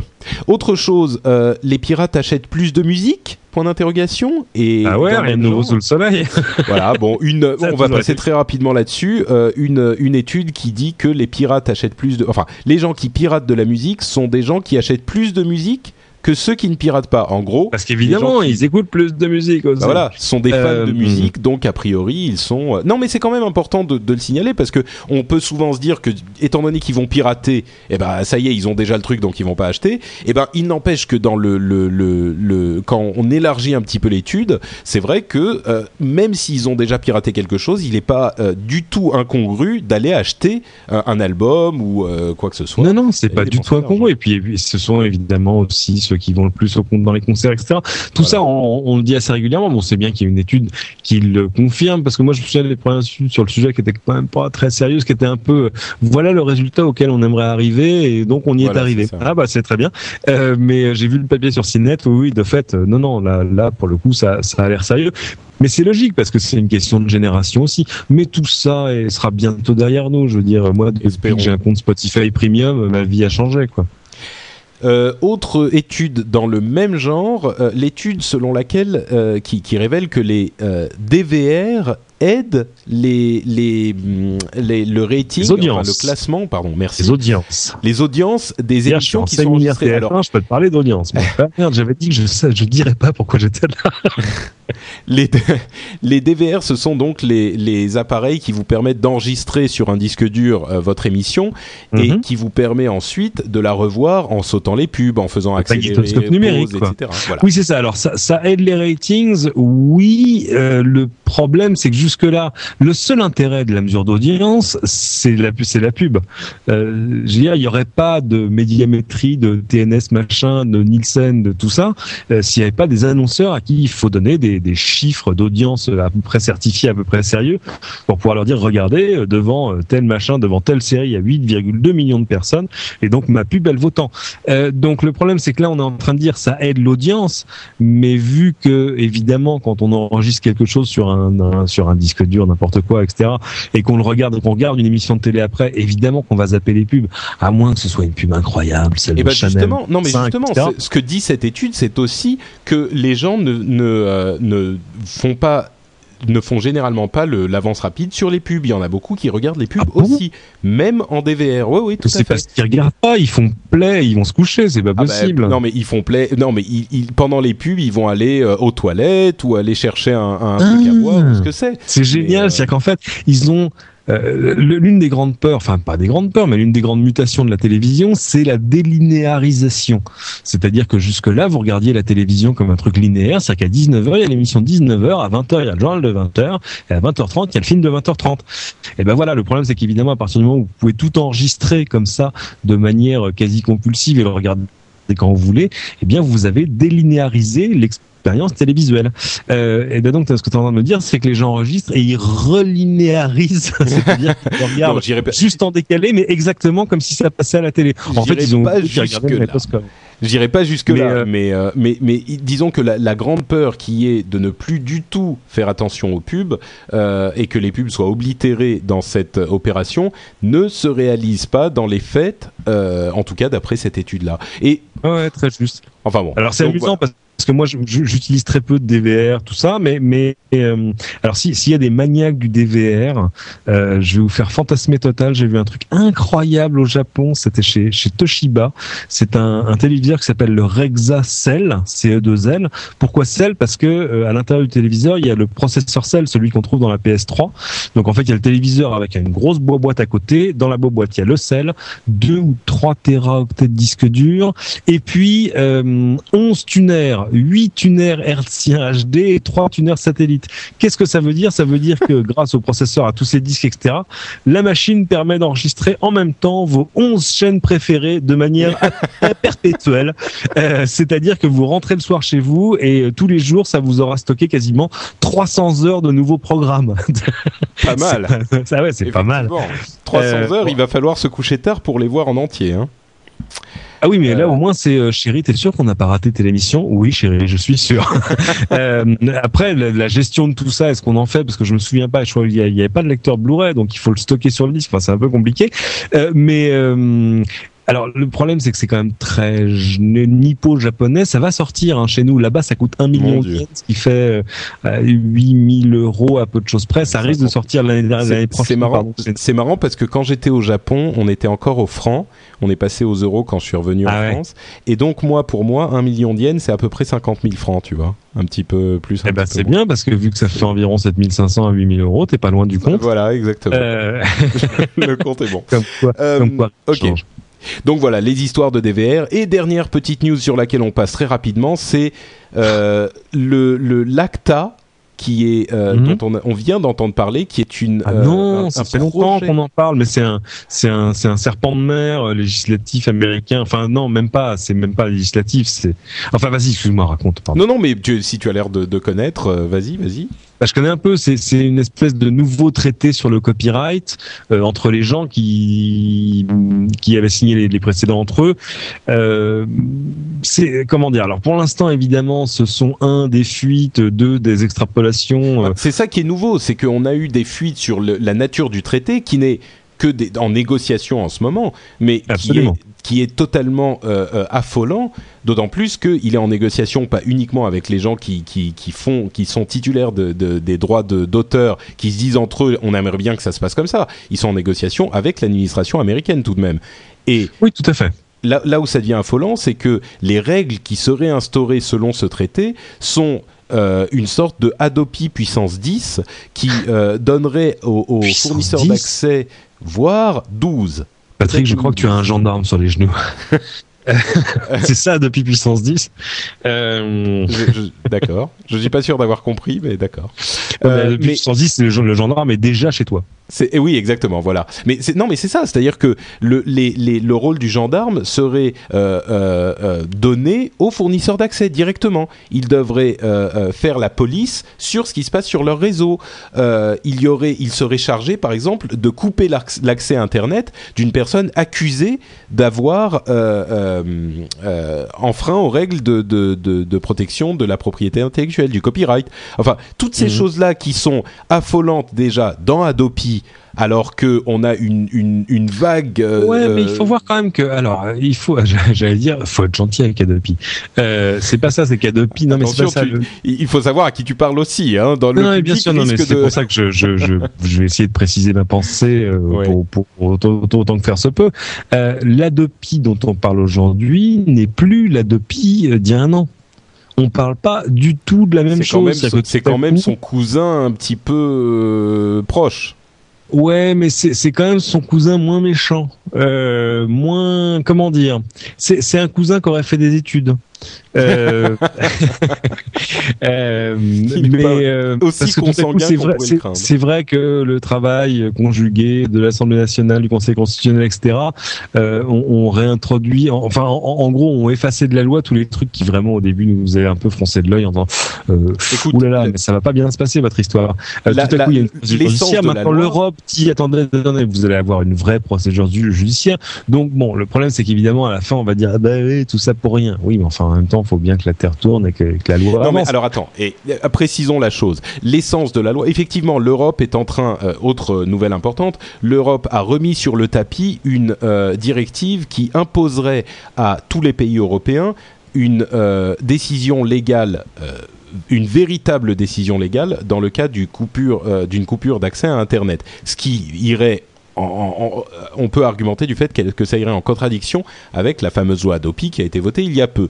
Mais il n'empêche que l'essence de la loi Adopi reste le fait de couper l'accès à Internet aux personnes qui se rendent, selon euh, les dires de on ne sait pas trop qui, coupables de non, personnes qui n'auraient pas sécurisé euh, leur, leur, euh, leur ligne.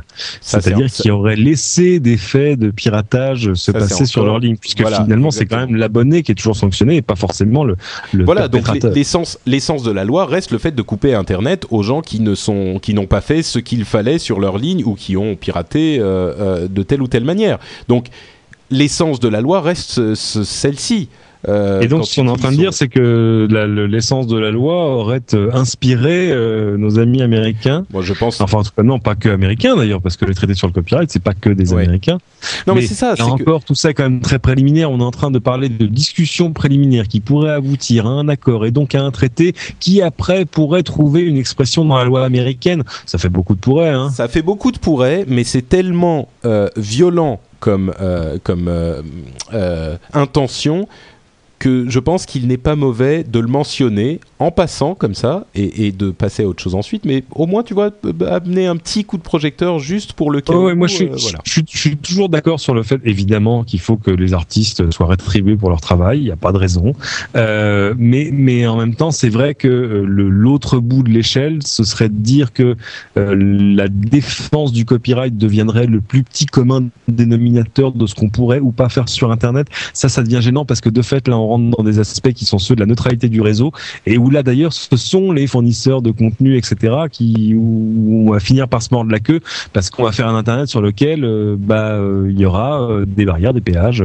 des internets à plusieurs niveaux, tu vois comme il y a le périphérique, la 86, la N104, là je parle pour les Parisiens et voilà ça, c'est gênant. Ne, et là, ne me lance pas sur la neutralité des réseaux. D'une part, on est tous d'accord sur le fait que les, les artistes doivent être rémunérés. Et d'ailleurs, euh, je ne suis pas certain que les systèmes qui sont en place aujourd'hui soient les meilleurs moyens de les rémunérer. Quand on voit le pourcentage euh, qu'ils récupèrent sur leur création, la chose et, on peut en débattre. Mais euh, euh, pour ce qui est de la neutralité du net, effectivement, moi je suis dans une sorte de croisade euh, depuis quelques, quelques semaines pour parler de ce sujet-là. Et les gens de l'émission y ont déjà eu droit. depuis quelques semaines, espèce de noob. oui, non, c'est vrai, je me suis. Il y a des gens qui font ça depuis des années, cher ami. Oui, mais la menace n'était pas aussi présente qu'elle l'est aujourd'hui avec ces, ces, histoires de FCC et de Internet Freedom Act. Euh, les, choses deviennent un petit peu plus, un petit peu plus pressantes aujourd'hui, on va dire. Le, le fond du problème, et on n'ira pas dans la théorie économique, c'est que le problème pour les fournisseurs d'accès, c'est qu'ils vendent un produit aujourd'hui qui est devenu une commodité. C'est-à-dire qu'on achète, euh, en gros, pour 30 euros, on achète le même service chez plein de gens euh, différents, chez plein de concurrents, euh, bah, passer de l'un à l'autre, il y a plus de problème, il y a plus vraiment de valeur ajoutée. C'est pour ça que, que Orange avait fait ses pubs sur euh, il y a Internet et Internet. Alors évidemment, il y a des gens qui, qui hurlé ah moi, qui Oui, c'était vaguement horripilant, mais en même temps, c'était pas une attaque contre la neutralité du net. C'était juste dire, euh, regardez, à côté de l'internet, nous, on va vous offrir des services en plus, etc. C'était bah, a priori, enfin ce que j'ai compris de la campagne de communication. Oui, non, tout à fait. Ça. Mais, mais, la raison pour laquelle ça m'horripile, c'est que selon moi, le, le service fourni par Orange n'est pas forcément euh, ne justifie pas du tout ce, fait de dire euh, voilà nous on vous offre des, valeurs, une valeur ajoutée sur votre abonnement internet que vous ne retrouvez pas ailleurs. Mais bon, Ça c'est. Ah moi je ne sais pas, je ne suis pas abonné chez Orange, j'ai un téléphone chez Bouygues Télécom, une B-box à la maison. Vous avez d'autres questions? Non, je n'ai pas encore de B-box à la maison, mais ça va venir, c'est promis. Je, je, connais le patron de l'activité B-box chez Bouygues Télécom. S'il m'entend dire ça, il va me dire mais tu n'es pas dans la famille. Euh... D'accord. Ok, donc bref, voilà, Adopi peut-être puissance 10 aux États-Unis. On n'y est pas encore, comme le souligne très justement Cédric. Mais oui, le, le pire n'est jamais certain. Voilà. voilà, on va dire ça.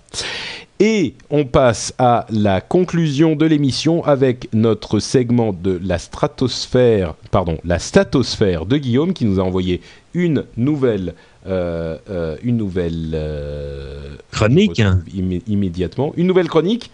Merci, tout à fait. Voilà. Que voici.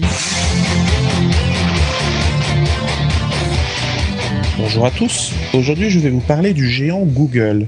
En plus de tout ce que la firme de Mountain View sait déjà faire, saviez-vous qu'elle est également capable de prédire les épidémies de grippe? Aux États-Unis, en partenariat avec les autorités sanitaires, Google s'est rendu compte que le comptage des requêtes soumises dans leur moteur de recherche et relatives à la grippe permet d'anticiper ainsi que d'évaluer l'ampleur d'une épidémie jusqu'à deux semaines à l'avance. Du coup, l'expérience intitulée Google Food Trends et dont le succès dépassait toutes les espérances, allait aussi être menée dans une vingtaine de pays, et même en France à l'aide de Sentinelle, un réseau de 1300 médecins généralistes français. Bien sûr, la récente grippe porcine complique quelque peu l'analyse de ces données, comme la grippe aviaire l'avait déjà compliqué il y a 4 ans. Mais l'INSERM a tout de même pu constater une très forte corrélation entre les données fournies par Google et les épidémies de grippe, de gastroentérite et de varicelle.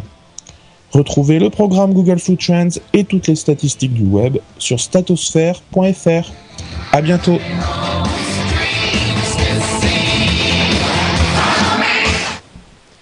Merci Guillaume, c'est incroyable hein, ce truc de Google Flu Trends. Alors oui, ça c'est pas nouveau nouveau, hein, ça a gagné Du un tout, prix tout, euh, au Sénat en février dernier. Alors ce qui est intéressant quand même, c'est que justement, évidemment, qu'est-ce que ça mesure? Il l'a très bien dit Guillaume. Euh, vous avez quelques symptômes, bien ça, j'ai des courbatures, j'ai le nez qui coule, etc. Donc vous allez chercher sur Google toutes ces recherches-là à travers Trends, parce que c'est Google Trends. Normalement, c'est un outil qu'ils utilisent pour leurs annonceurs pour voir ce que les gens cherchent, ce qui est important quand on met des pubs sur Google. Euh, mais euh, ça marche pas du tout pour la grippa. Pourquoi? Parce que tout simplement, les gens sont allés chercher des choses sur la sans, a- sans attendre d'avoir des symptômes, tout simplement parce que c'était l'hystérie totale. Et, et donc, si tu veux, si on avait jugé les choses sur le même principe, on aurait dit, ça y est, le monde entier est touché par la grippa. Non, le monde entier était juste touché par l'hystérie. Enfin, non, non, attendez, il y a plein de cas de grippa. Moi, j'en ai encore vu il y a pas très longtemps. Enfin, tu vois, ça existe, hein, je veux dire. Non, non, bien sûr. Mais, euh, Mais tu sais, moi, ce qui me, ce qui me fascine dans cette histoire, c'est, euh, bah, ce- encore une fois, ce que dit Guillaume, c'est la vitesse avec laquelle on repère euh, les épidémies de grippe classique. Hein, effectivement, si ça marche pas pour la grippe A, c'est pas, c'est pas la même chose. Mais la grippe classique, deux semaines avant que les autorités sanitaires ne puissent dire, euh, voilà, la grippe progresse de telle et telle manière dans le pays. Deux semaines avant, Google Ouais, déjà absolument. où est en train d'apparaître la grippe. C'est, c'est un, un- une, et une corrélé, euh, corrélé assez finement, enfin aussi finement que faire se peut, euh, au, au nombre de cas et à leur, leur, leur, localisation. Non, non, c'est tout à fait remarquable. Donc, plus de stats et d'informations sur ces choses-là sur le site de Guillaume, statosphère.fr.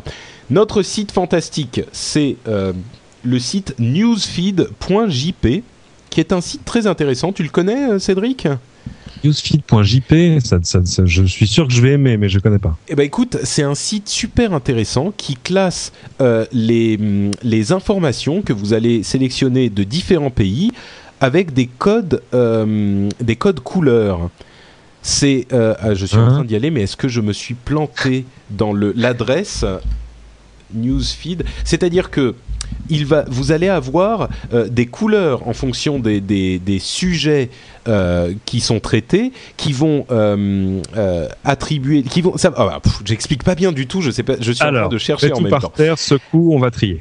Voilà. Donc, c'est euh, une, une sorte de carte de l'actualité, sauf que c'est uniquement du texte, et en fonction des couleurs et de la taille euh, du texte, ça vous indique la nature de la news et l'importance qu'elle a en ce moment sur euh, le web.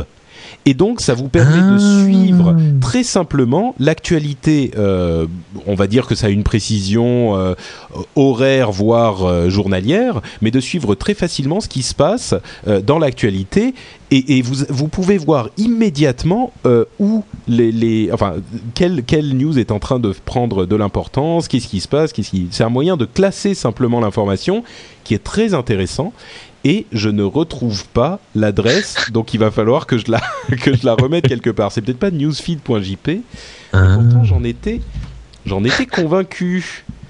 Mais ça marchait à la répète. si tu veux, moi j'ai, moi j'ai, moi j'ai un site que j'ai adoré cette semaine, beaucoup moins ambitieux que ce que tu viens de nous raconter, euh, qui s'appelle can'tyousee-I'm-busy.com.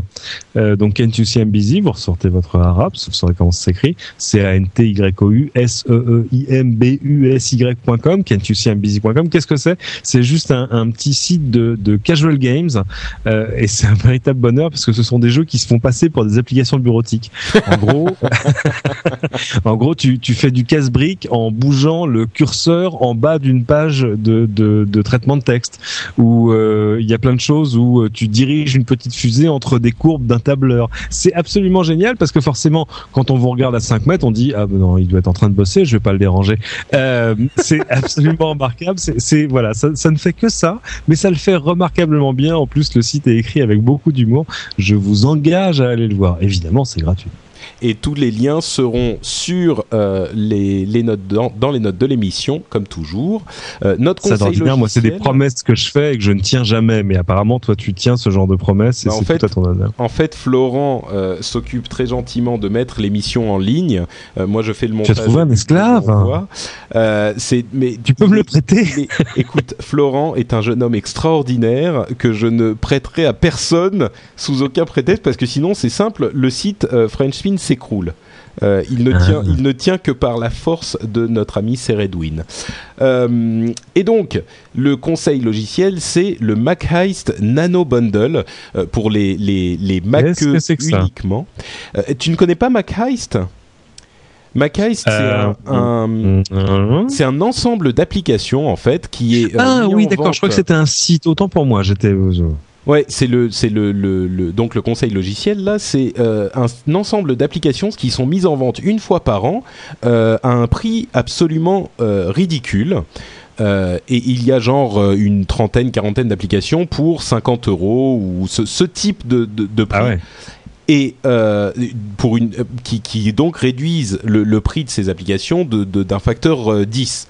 Et bien là, euh, au milieu de, l'année, ils ont sorti le Mac Heist Nano Bundle, qui est six applications euh, pour Mac qui ont une valeur réunie de 154 euros, sauf que là, ils le font gratuitement.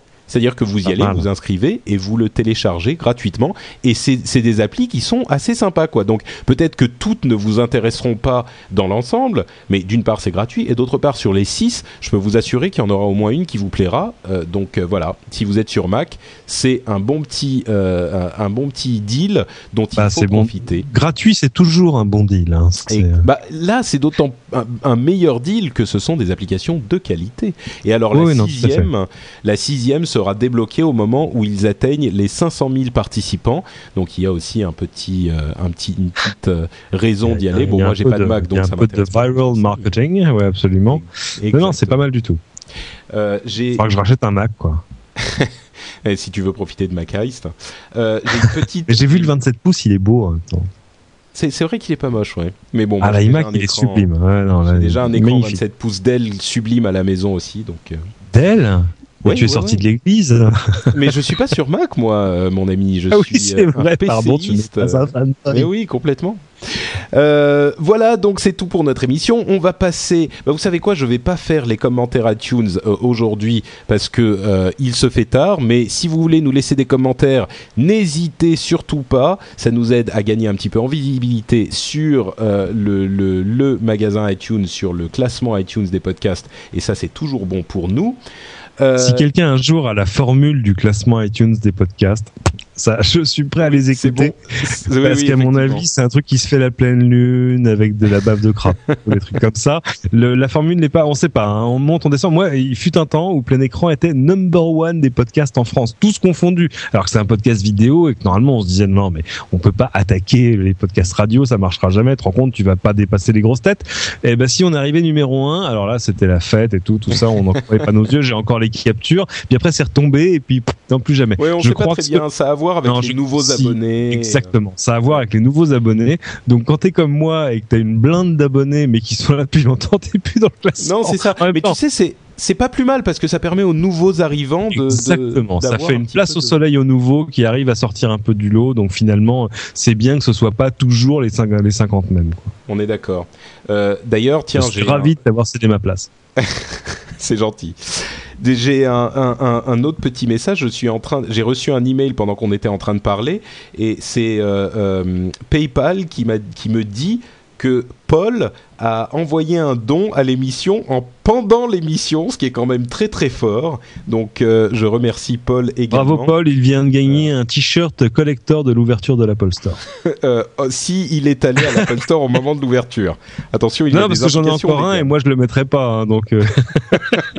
Euh... il est encore dans sa pyramide à l'arrière de ma voiture. Bon, écoute, il, faut il faudra que, je le sors, je vais faire casser la voiture. Il faudra que Mais, tu t'arranges, tu t'arranges avec euh, Cédric, Paul. Hein, tu, tu prendras son, tu lui enverras un message sur Twitter. Mais en tout cas, merci beaucoup.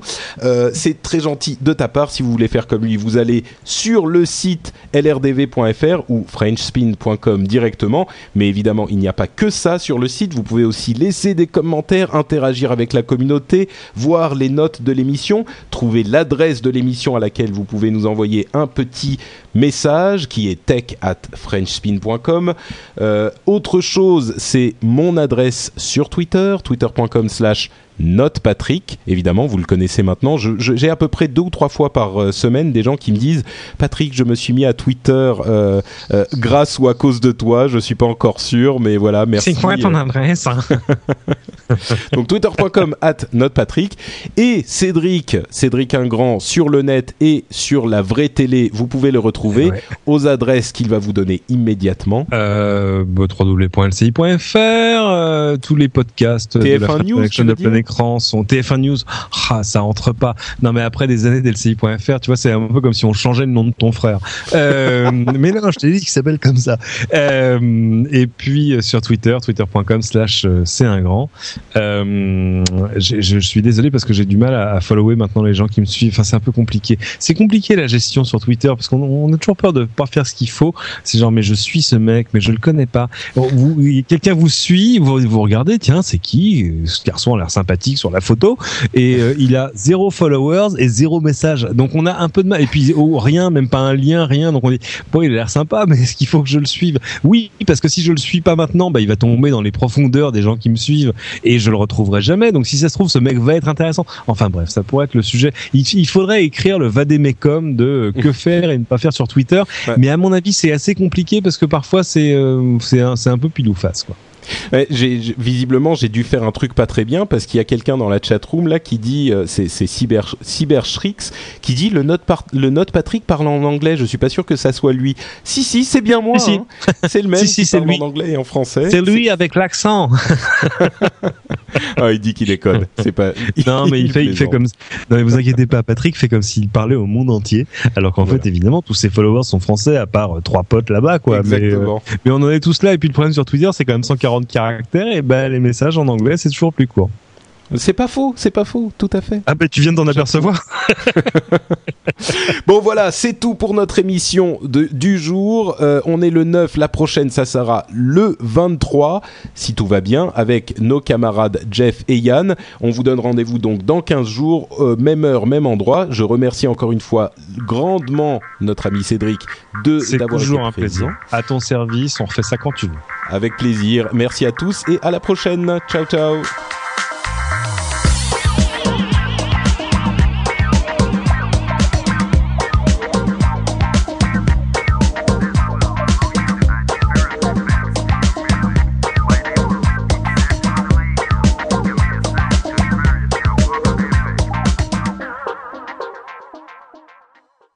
Bonjour à tous et bienvenue sur le Rendez-vous Tech, le podcast bimensuel où on parle technologie, internet et gadgets. Nous sommes en octobre 2009 et c'est l'épisode numéro 21. Et non, je vais le refaire parce qu'on n'est pas en octobre.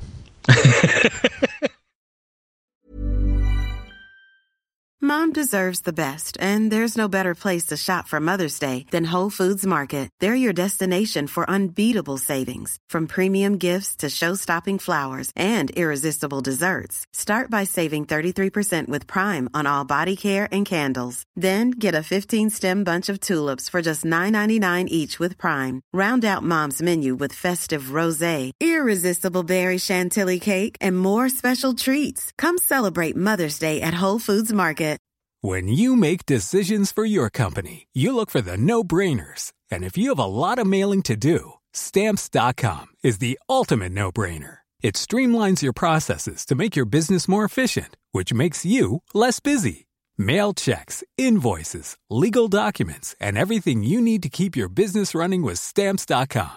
Seamlessly connect with every major marketplace and shopping cart. Schedule package pickups and see your cheapest and fastest shipping options from different carriers. With rates up to 89% off USPS and UPS rates. And with the Stamps.com mobile app, you can take care of mailing and shipping wherever you are. Make the same no-brainer decision as over 1 million other businesses with Stamps.com. Sign up with Code PROGRAM for a four-week trial, plus free postage and a free digital scale. No long-term commitments or contracts. That's stamps.com. Code program.